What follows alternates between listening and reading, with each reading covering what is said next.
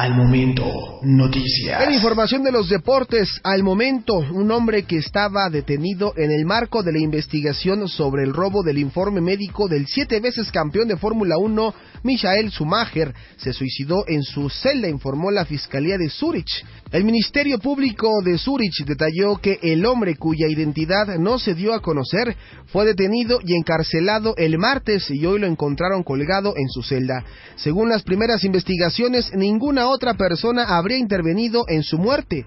La Fiscalía tenía abierta una investigación contra el desconocido por violación del secreto debido tras recibir una comisión rogatoria de las autoridades francesas. El informe médico de Schumacher, quien estuvo varios meses ingresado en estado de coma en un hospital de Greenmall, en Francia, tras sufrir un accidente mientras esquiaba, fue supuestamente robado y entregado a los medios de comunicación. Tras la posterior denuncia, la policía identificó la dirección IP del ladrón y la localizó entre los funcionarios de la Rega, la Guardia Aérea del Salvamento Suizo. La familia Schumacher había contactado previamente a la Rega para trasladar al piloto del hospital de Greenville, donde se encontraba hasta la de la Oceana, donde se recupera.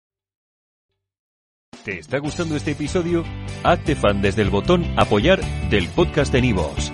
Elige tu aportación y podrás escuchar este y el resto de sus episodios extra. Además, ayudarás a su productor a seguir creando contenido con la misma pasión y dedicación.